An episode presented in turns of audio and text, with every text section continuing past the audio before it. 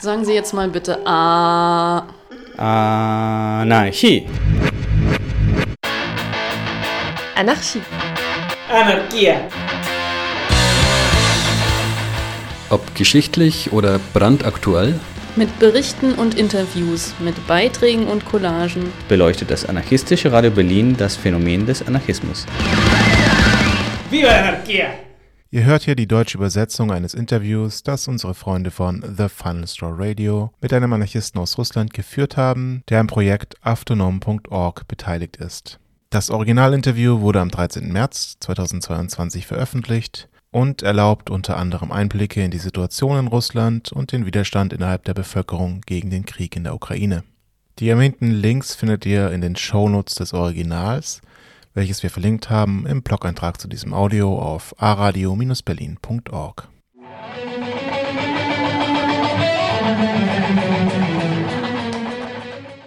Würdest du dich bitte mit Namen, Wohnort, bevorzugten Geschlechtspronomen oder Assoziationen vorstellen, die du nennen kannst? Yes, so uh, my name is uh, Peter. Ja, also mein Name ist Peter. Ich wohne in Europa. Ich würde es vorziehen, den genauen Ort nicht zu nennen, aber er ist in Europa und ich verwende er, ihn Pronomen. Associate myself with him, him, him. So yeah. Cool. And, uh, Cool. Und gibt es irgendwelche Projekte, an denen du beteiligt bist, die für dieses Gespräch interessant sind? this conversation? Yeah, so uh, I guess like the most important. Ja, also ich denke, das Wichtigste für dieses Gespräch ist, dass ich ziemlich stark an den Aktivitäten der autonomen Aktion beteiligt bin. Das ist eine der größten oder vielleicht sogar die größte Organisation und Gruppe von anarchistischen, libertären Kommunistinnen in den Ländern der ehemaligen UdSSR. Bevor ich nach Europa kam, war ich also sehr stark an der autonomen Aktion beteiligt. Und ich bin immer noch involviert, seit ich hier bin. Also ja, es gibt viele Projekte. Aber hauptsächlich geht es darum, Informationen zu verbreiten und mehr oder weniger einen Strom von anarchistischen Ansichten und Analysen der aktuellen Ereignisse für ein möglichst breites Publikum in Russland und den Nachbarländern zu organisieren. Wider audience in Russia and the neighboring countries as possible. Cool. So, like, I'm, I'm Gut, ich kenne afternoon.org als eine Webseite, auf der ich gelegentlich englische Übersetzungen finde, aber auch Updates zu Dingen und Ideen, die im russischen Sprachraum vor sich gehen. Könntest du ein wenig über die Geschichte der Gruppe Autonome Aktion im weiteren Sinne sprechen und über die gemeinsamen Werte und Überzeugungen, mit denen sich die meisten Leute identifizieren, wie du gesagt hast, also Anarchistinnen oder libertäre Kommunistinnen? Und wo befinden sich die Mitglieder und was für Sachen machen die Projekte?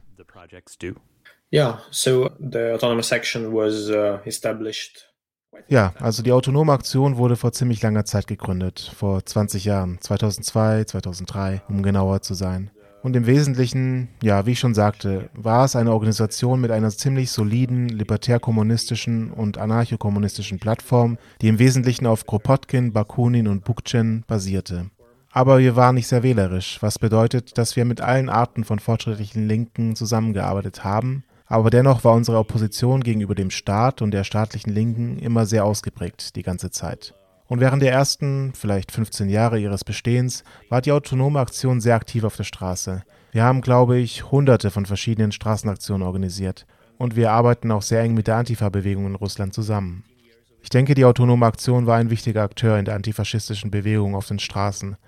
Aber in den letzten Jahren, weil die staatliche Repression ständig zunimmt, wird es immer schwieriger, tatsächlich etwas auf der Straße zu organisieren, offen als Anarchistinnen.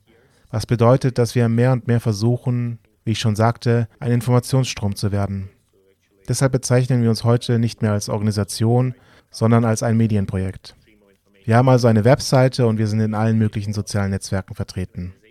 Aber ja, die Mitglieder der autonomen Aktion, die noch in Russland sind, und das sind die meisten, beteiligen sich natürlich an allen möglichen Straßenprotesten und allen möglichen Basisinitiativen, von Umwelt bis zu politischen Dingen wie den aktuellen Antikriegsprotesten. Uh, grassroots initiative, from environmental to political stuff like the current anti-war protests. Yeah. Cool. And you've mentioned that you're Cool. Und du hast erwähnt, dass du im Moment in Europa bist. Aber ich frage mich, ob du ein Gefühl dafür hast, zumindest unter russischen und russischsprachigen Anarchistinnen, mit denen du im Kontakt stehst, wie die Reaktionen auf den Krieg sind, den die russische Regierung, nun die Eskalation, die die russische Regierung aufgebaut hat, aber insbesondere die Invasion in der Ukraine und die Rechtfertigungen dafür. Wir haben von einer Reihe von Aufmärschen in ganz Russland gehört, bei denen es auch zu zahlreichen Verhaftungen und Gewalt durch die Polizei kam. beatings as well. Yeah. Yeah. Well, uh, it, Nun, es wird wahrscheinlich nicht überraschen, dass alle anarchistischen Organisationen oder Bewegungen oder Projekte, die ich in Russland kenne, natürlich ganz explizit ihre Position gegen diesen Krieg und gegen Putins Regime, das diesen Krieg begonnen hat, verkündet haben. Und ich denke, für uns Anarchistinnen kam das auch nicht so überraschend wie zum Beispiel für Liberale. Ich meine, wir waren nicht überrascht, dass Putin einen weiteren Krieg beginnen wird. Es ist so, Krieg begleitet den Kapitalismus immer. Und noch mehr begleitet er den Kapitalismus in dieser Ausprägung, die wir in Russland beobachten. Diese seltsame Mischung aus Neoliberalismus, autoritärem Regime und patriarchaler Propaganda für die Massen. Also ja, wir waren nicht sehr überrascht. Aber natürlich waren wir von dem Ausmaß ein wenig überrascht. Ich meine, niemand hat ernsthaft geglaubt, dass Putin wirklich beschließen würde, das ganze Land, die ganze Ukraine zu besetzen oder zumindest zu versuchen, sie zu besetzen. Wir waren davon ausgegangen, dass nur der Osten und vielleicht einige südliche Teile angegriffen werden. Also ja, das Ausmaß war überraschend, aber nicht der Krieg selbst. Und ja, es gab viele Proteste im ganzen Land. Nun, die Proteste dauern immer noch an. Menschen gehen immer noch jeden Tag auf die Straße. Und Anarchistinnen haben sich natürlich sehr stark an diesen Protesten beteiligt. Aber der Protest ist ziemlich unorganisiert. Denn wie ich schon sagte, ist es in Russland sehr schwierig, eine richtige Demo zu organisieren, weil diejenigen, die die Leute dazu aufrufen, an einen bestimmten Ort zu kommen, schon lange verhaftet werden, bevor es überhaupt losgeht. Es ist also wirklich nur eine spontane Organisation von Menschen über soziale Netzwerke und so weiter. Aber dennoch, ja, in den ersten Tagen des Krieges gelang es einigen Gruppen von Anarchistinnen in Moskau und dann auch in St. Petersburg, sich in Massen zu versammeln mit Transparenten und anarchistischen Slogans und so weiter. Aber in den allermeisten Fällen waren die Anarchistinnen nur Teil der Menge ohne Banner oder Fahnen. Denn wenn man einen Banner oder eine Fahne hat, wird man natürlich als erstes verhaftet. Aber die Haltung aller Anarchistinnen in Russland ist natürlich gegen den Krieg und gegen Putin. Of course. Yep. But yeah, of course, uh, the attitude of all, all the anarchists in Russia is uh, anti-war and anti-Putin. Nach dem, was ich in den westlichen Medien höre, kriminalisiert die russische Regierung Medien und Organisationen, die die Situation als Invasion oder Krieg bezeichnen.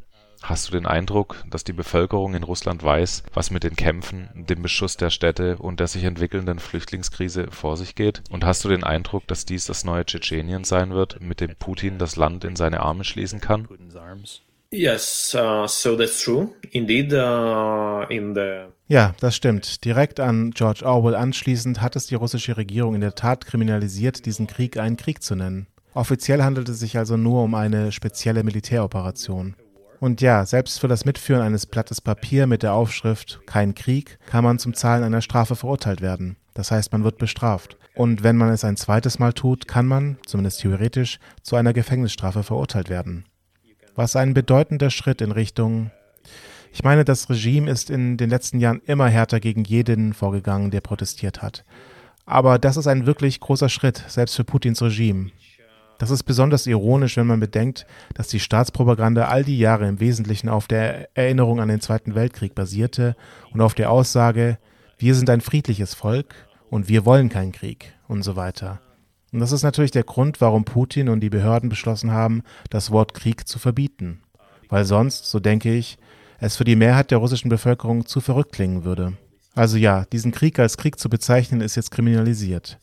Und die Frage, ob die Bevölkerung weiß, was vor sich geht, das ist eine schwierige Frage. Das ist ein schwieriges Thema. Ich meine, natürlich hat die städtische Bevölkerung, die Putin gegenüber kritisch eingestellt war, schon vor dem Krieg und mehr oder weniger Zugang zu westlichen Medien oder zu einigen verbliebenen unabhängigen russischen Medien haben, denn sie wissen, wie man Tor, VPNs und so weiter benutzt um auf gesperrte Websites zuzugreifen. Sie wissen also definitiv, was vor sich geht. Und was den Rest der Bevölkerung angeht, so würde ich sagen, dass die Mehrheit derer, die ich meine, die Mehrheit der übrigen Bevölkerung versteht, was vor sich geht. Denn natürlich glaubt niemand den Behörden, dass die Bombardierungen nur auf militärische Einrichtungen und so weiter abzielen. Denn niemand glaubt den russischen Behörden irgendetwas. Ich meine, das Vertrauen in die Regierung ist wirklich gering. Aber es ist einfach so, dass es natürlich schwierig ist, mit dem Gefühl nach Hause zu gehen, dass man Bürger eines aggressiven Landes ist. Denn das entspricht einfach nicht der historischen Erinnerung der Menschen in Russland, dass die Sowjetunion von Nazi-Deutschland angegriffen wurde. Und es gibt diesen ganzen Mythos des tapferen Landes, das sich gegen die Aggressoren verteidigt. Und jetzt ist Russland der Aggressor. Und ich glaube, viele Menschen versuchen einfach ihre Augen davor zu verschließen und das zu vergessen.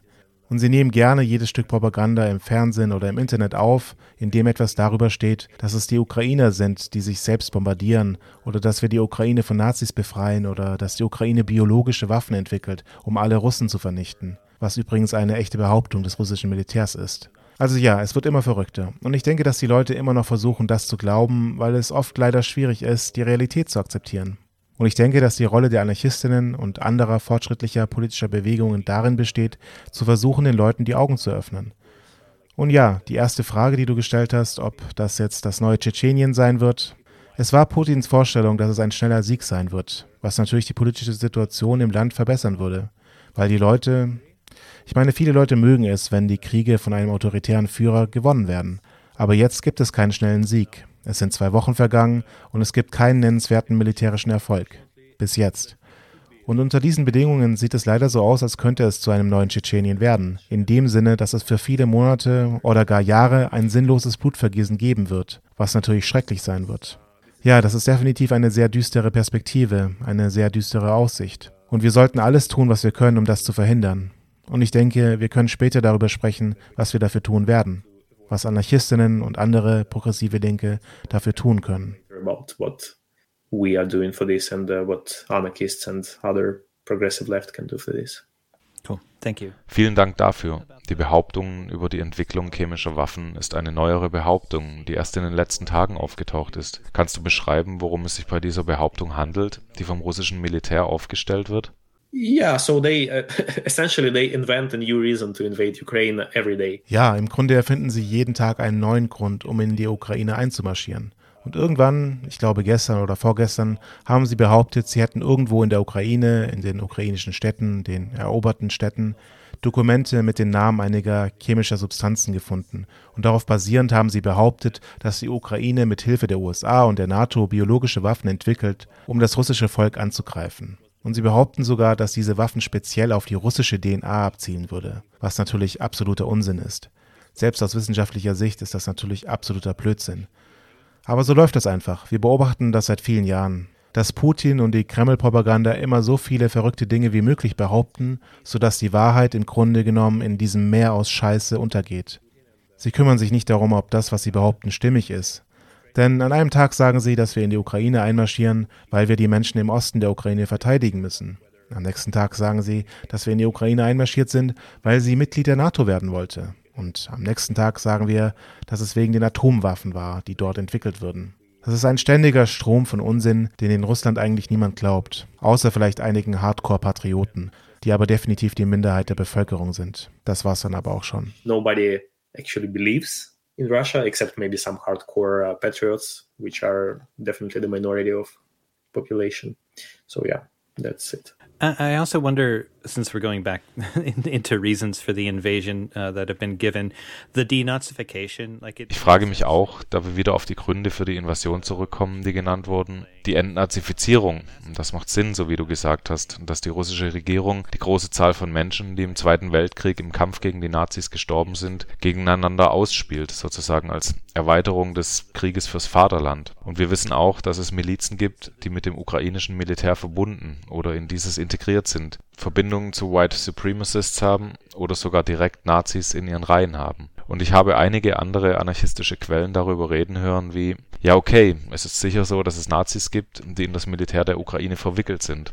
Es gibt auch Nazis, die in das Militär der USA verwickelt sind. Es gibt Nazis im Militär der, du weißt schon, den russischen Truppen. Und eine Gruppe, die da zum Beispiel erwähnt wurde, ist die Wagner-Gruppe. Kannst du ein wenig darüber sprechen, um das Ganze etwas zurechtzurücken, darauf hinzuweisen, dass Staaten schlecht sind und Nazis sich gerne an staatlichen Militärs beteiligen? Kannst du ein wenig über einige der Nazi-Gruppen sprechen, die im Umfeld des russischen Militärs aktiv sind? to point out that like yeah states are bad and nazis like using state militaries can you talk a little bit about some of the nazi groups that are involved in the around the russian military Yes, so uh, well, the whole uh, the whole business of this denazification is of course total bullshit. Ja, also die ganze Sache mit der Entnazifizierung ist natürlich totaler Blödsinn. Ich meine, es hat nichts mit der Realität zu tun. Natürlich gibt es Nazis in der Ukraine und natürlich gibt es einige Milizen, die irgendwie mit der ukrainischen Armee verbunden sind. Das ist natürlich wahr, aber das ist definitiv nicht das eigentliche Ziel der Invasion der Ukraine. Ich meine, Putin kümmert sich überhaupt nicht darum, ob es Nazis sind oder nicht, sondern darum, ob er diesen Leuten Befehle erteilen kann oder nicht. Und ja, es gibt definitiv Nazis, Nazi-Söldner, die auf der Seite der russischen Armee kämpfen. Ich meine, sie waren an bewaffneten Konflikten im Osten der Ukraine beteiligt, sie waren in Syrien und in vielen anderen Regionen der Welt im Einsatz. Aber es spielt eigentlich keine so große Rolle, dass sie Nazis sind. Sie sind in erster Linie Soldaten Putins und erst nachgelagert Nazis. Denn die Nazi-Bewegungen in Russland, die Nazi-Gruppen in Russland wurden größtenteils eliminiert oder vom Staat unterworfen, vor etwa acht, zehn Jahren. Heutzutage gibt es also keine unabhängigen Nazi-Parteien oder Gruppen, die auf der Straße aktiv wären. Sie sind entweder tot oder im Gefängnis. Oder sie sind nur noch Teil von mehr oder weniger pro-Putin, pro-Regime-Bewegungen. Ich meine, Nazis in Russland sind überhaupt keine politischen Akteure mehr. Es macht also keinen Sinn, überhaupt über sie zu sprechen. Außer du hast irgendwelche konkreten Fragen, dann kann ich sie vielleicht beantworten, aber eigentlich spielen sie keine bedeutende Rolle mehr bei dem, was jetzt in Russland passiert.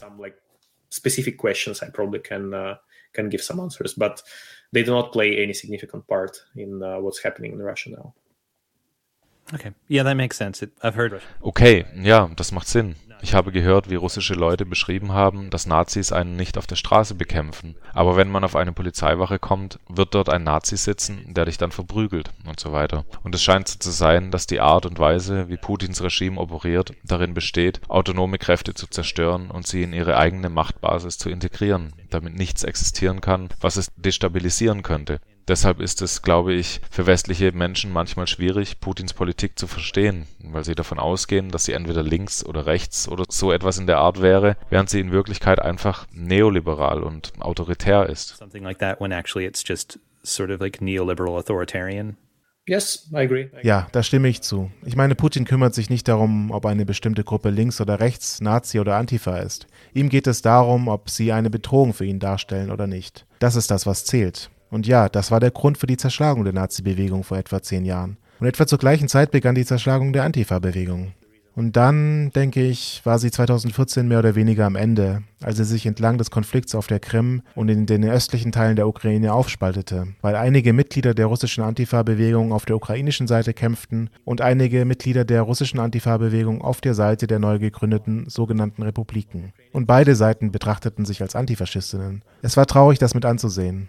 Aber ich denke, das ist es, was man unter solchen politischen Bedingungen mehr oder weniger zu erwarten hat. So that was sad to observe, but I guess that's what you expect more or less in uh, such political conditions.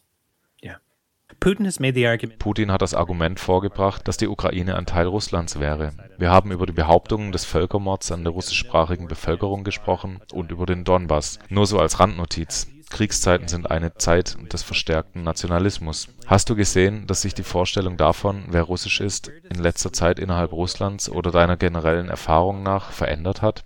Und was bedeutet das für Menschen mit tschetschenischem oder usbekischem oder anderem Hintergrund oder mit afrikanischem Hintergrund, die jetzt vielleicht nicht oder weniger als russisch angesehen werden? Wie funktioniert Race innerhalb Russlands? Hast du den Eindruck, dass sich das geändert hat, als es anfing, dass die Kriegstrommeln geschlagen wurden?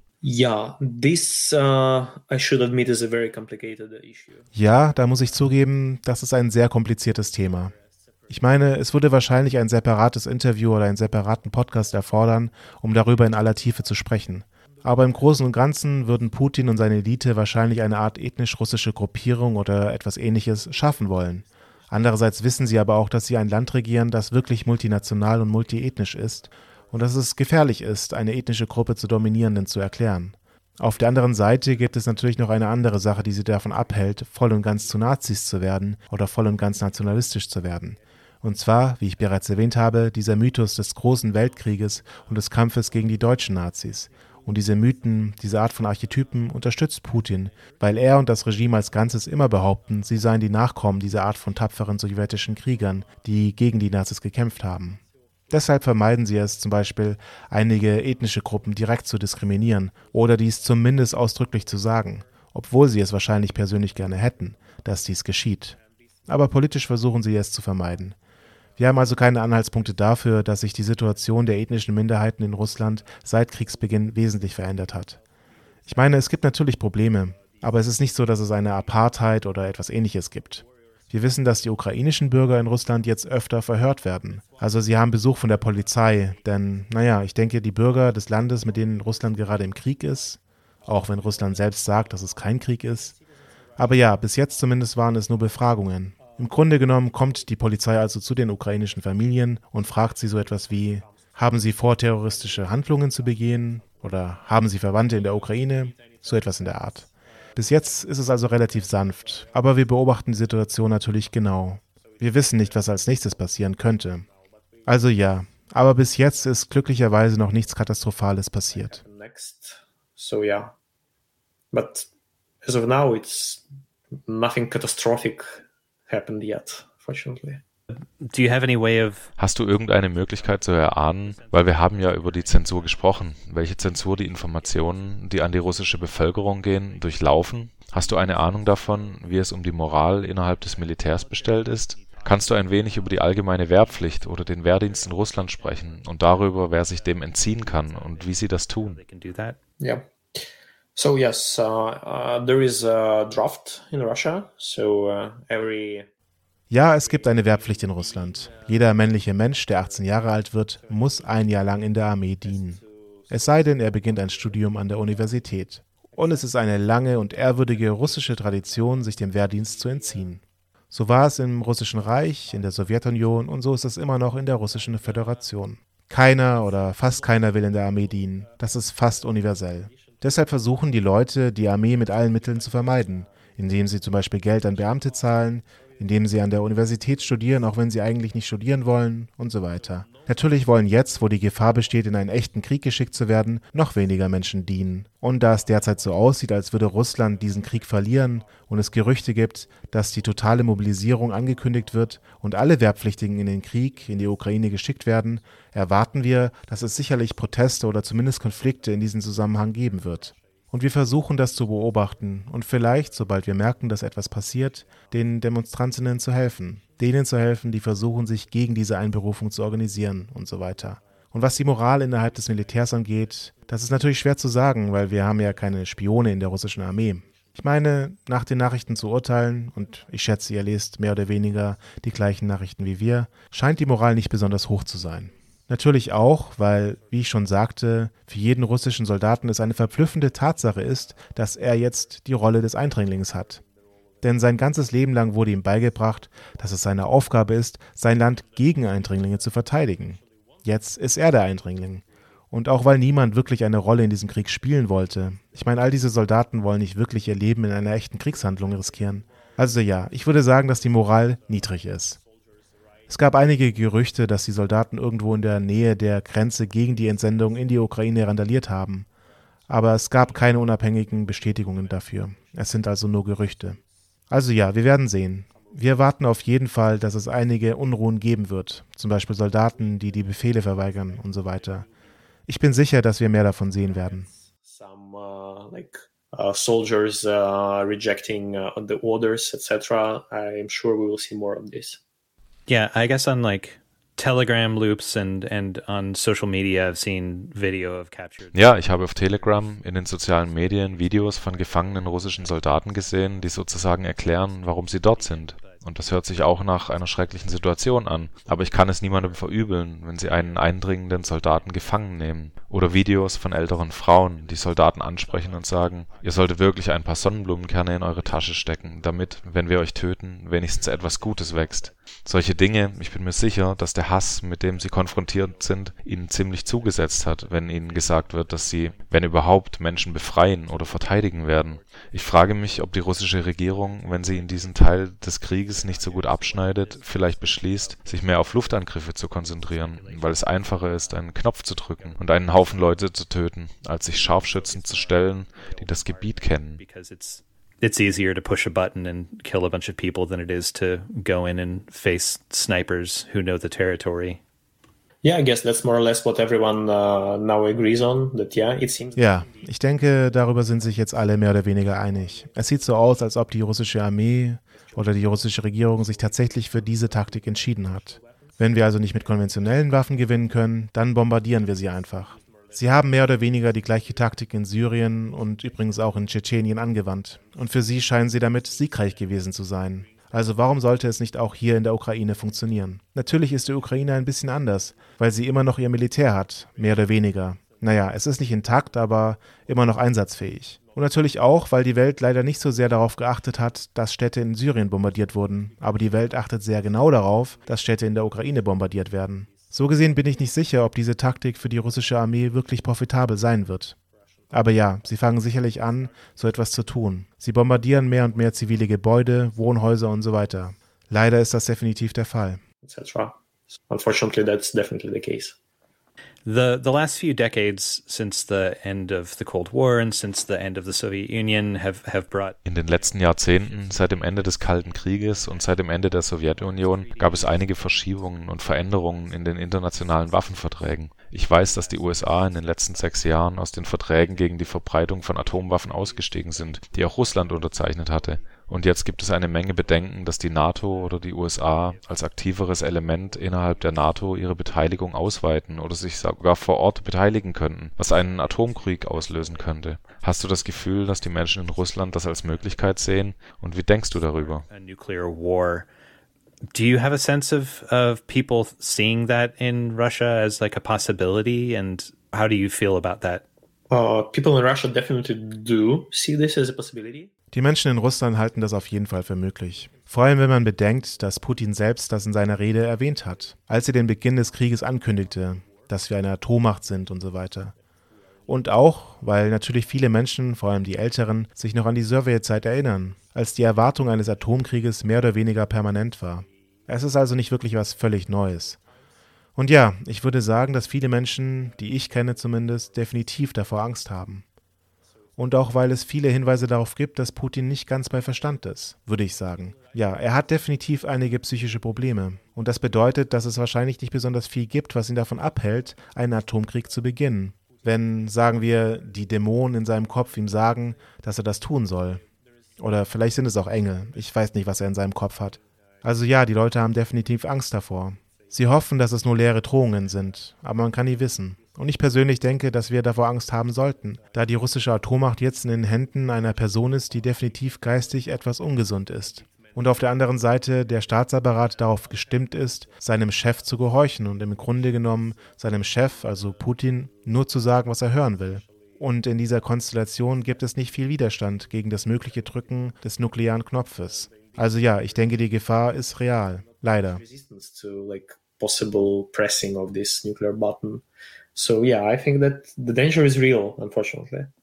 So there's been a lot of talks Es gab viel Gerede darüber, dass die NATO-Staaten keine Truppen entsenden, um eine solche Eskalation zu vermeiden und stattdessen Waffen schicken und weitere Sanktionen gegen die russische Wirtschaft verhängen, einschließlich der Beendigung von Ölkäufen oder der Begrenzung oder Verlangsamung dieser Käufe, die einen großen Teil der russischen Wirtschaft, des Exports von Erdölprodukten ausmachen. Wie wirkt sich das auf die normalen Menschen in Russland aus? Und inwieweit glaubst du, dass es die Reichen und die Bürokraten direkt betrifft? Do you think that it actually affects the rich and the bureaucrats directly? It definitely affects regular people. Uh, I mean, uh, exchange rates. Ich meine, die Wechselkurse haben sich innerhalb von ein paar Tagen verzwei- bis dreifacht, was bedeutet, dass die Menschen etwa die Hälfte ihres Gehaltes verloren haben. Und ja, natürlich gibt es bereits Probleme mit Waren in Geschäften und mit Logistikketten und so weiter. Und ich meine, es hat wirklich große, tiefgreifende, systemische Auswirkungen auf die russische Wirtschaft. Auch wenn einige Leute das noch nicht sofort sehen. Aber es ist definitiv da. Und es wird ganz sicher die normalen Menschen sehr stark treffen. Und sie werden viel ärmer als vorher. Wie es sich auf die Reichen und die Elite auswirkt, das ist eine gute Frage. Sie sind auf jeden Fall bis zu einem gewissen Grad davon betroffen. Wir sehen all diese Boote auf der ganzen Welt, die beschlagnahmt werden, wie Vermögenswerte eingefroren werden und so weiter. Und natürlich leiden auch die Unternehmen, die sie besitzen, unter all diesen Sanktionen. Es ist schwer abzuschätzen, wen es mehr trifft, die normalen Menschen oder die Reichen. Ich wüsste nicht einmal, wie man das bemessen will. Alles, was ich sagen kann, ist, dass es die Menschen definitiv beeinflusst. Und einige der Sanktionen machen Sinn, wenn es darum geht, die Militärmaschinerie Putins zu stoppen und im Wesentlichen nur den militärischen Teil der Wirtschaft zu bremsen. Aber natürlich gibt es auch andere Sanktionen, zum Beispiel die Visa- und Mastercard-Zahlungssysteme, die Transaktionen von Russen im Ausland blockieren und ihnen im Wesentlichen zu verbieten, Zahlungskarten zu benutzen, die von russischen Banken für das Ausland ausgegeben werden, Das macht vielleicht aus rein ethischer Sicht Sinn, aber nicht, wenn es darum geht, Menschen wenigstens die Möglichkeit zu geben, aus dem Land zu fliegen und dann ihr Geld im Ausland zu verwenden. Das ist nicht so gut. Ich meine, ich kenne viele Leute, die aus dem Land geflogen sind, weil sie Anti-Putin-Aktivistinnen waren, aber dann wurden ihre Zahlungskarten gesperrt und sie standen im Grunde genommen ohne Geld im Ausland da. Und das macht nicht viel Sinn, denke ich. Ja, es gibt also sehr widersprüchliche Meinungen zu den Sanktionen und ich habe keine klare Antwort darauf, welche nützlich sind oder nicht, aber die Menschen werden auf jeden Fall darunter leiden. Und sie leiden schon jetzt. Das ist definitiv wahr. Whether they are uh, beneficial or not. But definitely people will suffer. And they're suffering already. That's definitely true. Do you think that Glaubst du, dass antistaatliche Antikapitalistinnen, libertäre Linke und Anarchistinnen in der Lage sind, die Dynamik gegen den Krieg und den erhöhten Druck innerhalb Russlands zu nutzen, um eine Art von Veränderung herbeizuführen, selbst wenn es in kleinen Maßstäben ist, einschließlich der antimilitaristischen und Anti-Wehrpflichtseinstellungen? the anti-militarist, anti-draft sentiments? Well, the short answer is that I would like to believe it. Nun, die kurze Antwort ist, dass ich es sehr gerne glauben würde. Die lange Antwort ist, dass es, wie ich schon sagte, buchstäblich zwei Jahrzehnte der Zerstörung der Protestlandschaft gab, einschließlich der anarchistischen. Und es gibt nur sehr wenige anarchistische oder libertär-linke Organisationen, die noch in der Lage sind, tatsächlich etwas Massives zu organisieren oder eine signifikante Anzahl von Menschen zu mobilisieren, zum Beispiel. Trotzdem denke ich, dass die aktuelle Situation, die wir jetzt haben, auch etwas Vielversprechendes hat. Die Dinge stehen schlecht, aber es gibt auch einen Hoffnungsschimmer am Horizont.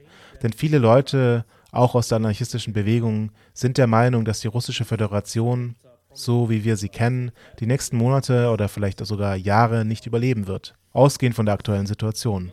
Denn in der Tat ist die wirtschaftliche Situation jetzt ziemlich schwierig. Die ist wirklich katastrophal, auch wegen der Sanktionen. Und natürlich wegen des Krieges, denn Krieg ist auch eine teure Angelegenheit. Und auch wegen rein politischer Dinge. Denn wie ich schon sagte, hatte Putin wahrscheinlich vor, diesen Krieg sehr schnell in ein paar Tagen zu beenden. Aber er ist dabei gescheitert. Und in den Kreisen seiner Freunde und Gefolgsleute und Militärgeneräle, Kapitalisten und so weiter mögen sie es nicht besonders, wenn jemand scheitert. So etwas wird nicht wirklich toleriert. Wir erwarten also, dass sich die Machtkämpfe um die Spitze rund um den Kremlstuhl verschärfen werden. Es ist also sehr wahrscheinlich, dass das Putin-Regime auf die eine oder andere Weise zusammenbricht. Recht bald.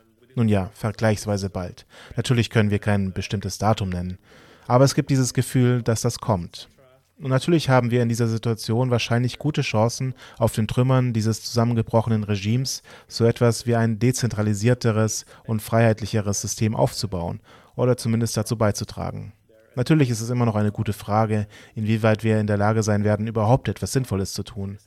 Aber zumindest versuchen wir heute, unsere Ansichten zu verbreiten, libertäre und anarchistische Ideen zu verbreiten und diese Antikriegsstimmung, diese Antikriegsproteste in eine Art antiautoritäre Richtung zu lenken, um den Menschen zu erklären, dass es, um den Krieg zu beenden, nicht ausreicht, einfach nur die Truppen zurückzuholen, sondern dass man auch Putin aus dem Kreml entfernen muss. Und dann müssen wir auch dafür sorgen, dass kein zweiter Putin dorthin kommt. Also ja, ich würde sagen, dass wir diesen Moment gut nutzen können. Und wir müssen es versuchen. Yes, I'd say that we can make uh, good use of this moment and we have to try. So, Wie haben die Leute in Russland und insbesondere die Anarchistinnen auf die jüngsten militärischen Interventionen in Kasachstan und die Unterstützung der belarussischen Diktatur reagiert? Yeah, well, here the answer is simple. We definitely stood in solidarity with the Belarus uh, protests. Ja, nun, hier ist die Antwort einfach. Wir haben uns definitiv mit den belarussischen Protesten solidarisiert. Viele unserer belarussischen Genossinnen, also Anarchistinnen aus Belarus, haben an diesen Protesten teilgenommen. Viele von ihnen sind dafür inhaftiert, einige von ihnen zu wirklich langen Haftstrafen. Natürlich haben wir sie unterstützt und viele russische Anarchistinnen sind nach Belarus gereist, um an den Protesten teilzunehmen. Die Ereignisse in Kasachstan sind dagegen komplizierter. Das heißt, es herrscht dort immer noch eine Art Unklarheit. Es ist immer noch nicht ganz klar, was dort passiert ist. War es ein Staatsstreich des Militärs? Oder war es eine Art Revolution der Bevölkerung? Oder war es etwas ganz anderes? Ich denke, wir versuchen das immer noch herauszufinden. Aber wir haben auf jeden Fall die Proteste in den westlichen Teilen des Landes gegen die Erhöhung der Gaspreise unterstützt. Und wir haben auf jeden Fall versucht, Widerstand zu leisten und gegen die Entsendung russischer Truppen nach Kasachstan zu protestieren. Denn ja, natürlich ist das alles Teil der gleichen Kette, wie die Entsendung von Truppen in die Ukraine, die Entsendung von Truppen nach Kasachstan. Das ist alles Teil der imperialistischen Politik Putins, des russischen Staates, der Kasachstan und die Ukraine und Belarus als seine Einflusssphäre ansieht, die er beherrschen sollte. Und natürlich sind wir als Anarchistinnen gegen diese Art des Denkens im Allgemeinen. Wir sind der Meinung, dass kein Imperium das Recht hat, den Menschen vorzuschreiben, was sie zu tun haben. Also ja, wir sind definitiv dagegen. Uh,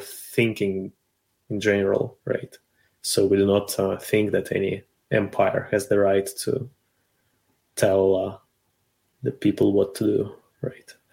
So yes, we definitely oppose this. Hast du einen Eindruck davon, wie die Stimmung in der russischen Bevölkerung in Bezug auf diese beiden Interventionen ist, oder ist das schwer zu beurteilen? In Kasachstan und der Ukraine? Kazakhstan and Belarus, yeah. Yeah, so in, well, in Belarus there was no military intervention. I mean, in Belarus gab es keine militärische Intervention. Ich meine, russische Truppen sind nicht in Belarus eingedrungen, zumindest nicht offiziell.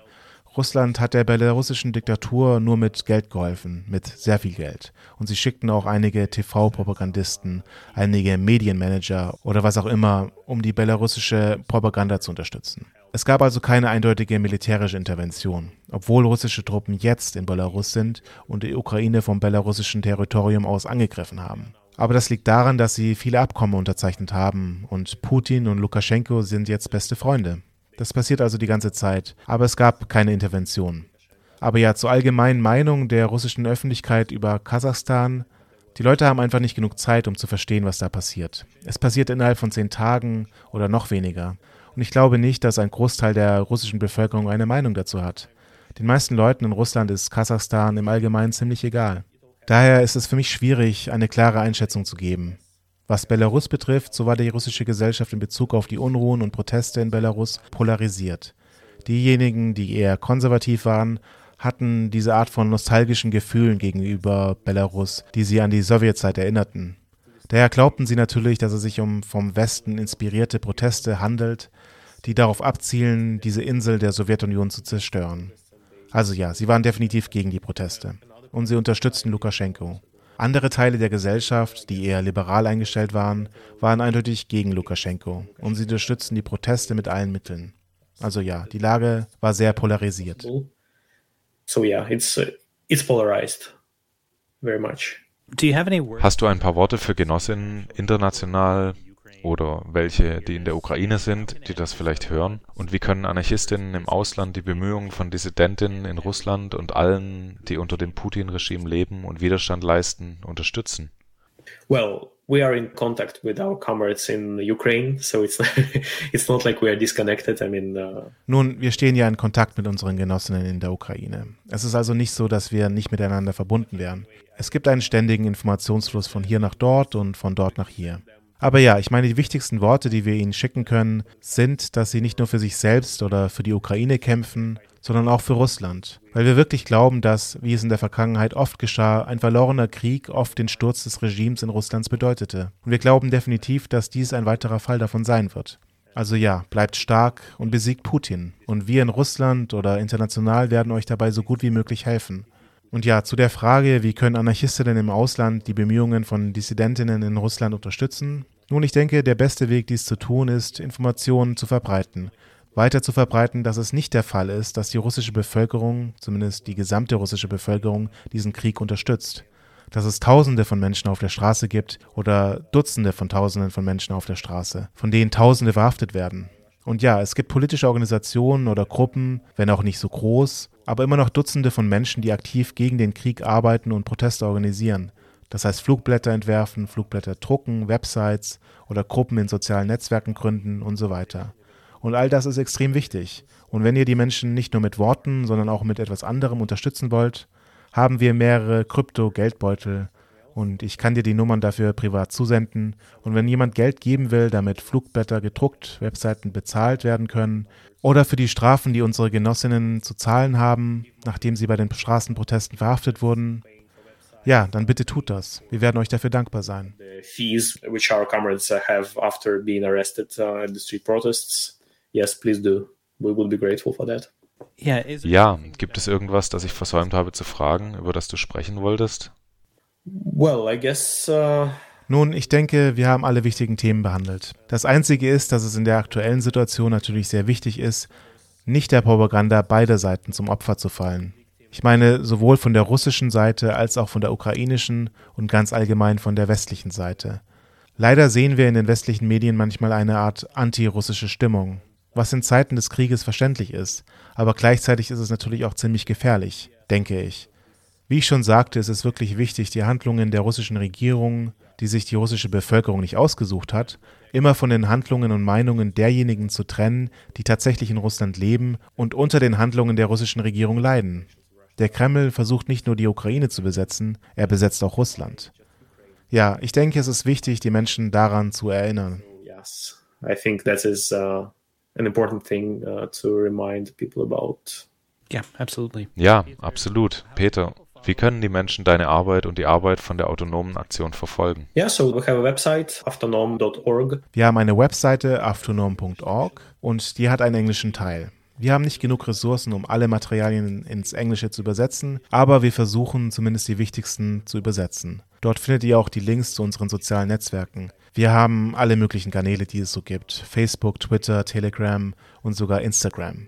Ihr könnt uns also auf den Kanälen folgen, die ihr bevorzugt. Und wir haben auch einen Telegram-Kanal, der ziemlich aktiv ist. channel as well, which is quite active. VK.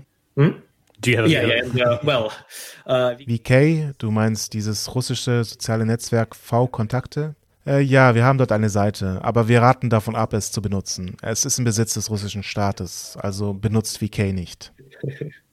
If listeners Wenn ZuhörerInnen Russisch sprechen, denn neben den schriftlichen Inhalten auf der Webseite und in den sozialen Medien habt ihr auch einen Podcast auf Soundcloud, richtig? Aber der ist auf Russisch. you've also got a podcast on SoundCloud, right? ah, yes, But it's in. Russian, so Yes, we have a podcast. Yes, it's in Russian. Uh, it's uh, weekly. Ja, er ist auf Russisch, er erscheint wöchentlich. Also ja, die Leute können auf jeden Fall auf YouTube, Soundcloud oder wo auch immer abonnieren oder ihn einfach auf unserer Webseite anhören. Und ja, wir versuchen wöchentliche anarchistische Analysen dessen zu geben, was passiert. Und ja, wir sehen, dass viele Leute diese Sendung tatsächlich abonnieren. Es scheint, dass das Format für die Zuhörerinnen gut funktioniert. Also ja, wir sind eigentlich ziemlich stolz darauf. Ja. for uh, the audience. So yeah, we're quite proud of it actually. yeah, and I see that some of the Ich sehe, dass zumindest einige der Shownotes übersetzt werden. Ich könnte mir vorstellen, dass es hilfreich wäre, wenn Personen, die über diese Sprachkenntnisse verfügen und einen Beitrag leisten möchten, das anbieten würden, einige der auf der Website veröffentlichten Dinge zu übersetzen. yeah, that would be great. Uh, Crime Think actually did some translation. Ja, das wäre großartig. CrimeThink hat einige Übersetzungen auf eigene Initiative gemacht. Aber ja, wir brauchen auf jeden Fall ÜbersetzerInnen. Also wenn jemand meint, dass sie diese Fähigkeiten hat, dann seid ihr auf jeden Fall willkommen, euch mit uns in Verbindung zu setzen. Egal wie. Contact us via any means possible. cool. Well, it's been a Es war mir ein Vergnügen, mit dir zu sprechen und ich danke dir nochmals dafür, dass du dir die Zeit genommen hast und für die ganze Arbeit, die ihr leistet. Um, Ja, danke, dass ich dabei sein durfte. Und ich hoffe, dass der Krieg gestoppt wird. be stopped. yeah, and then the states.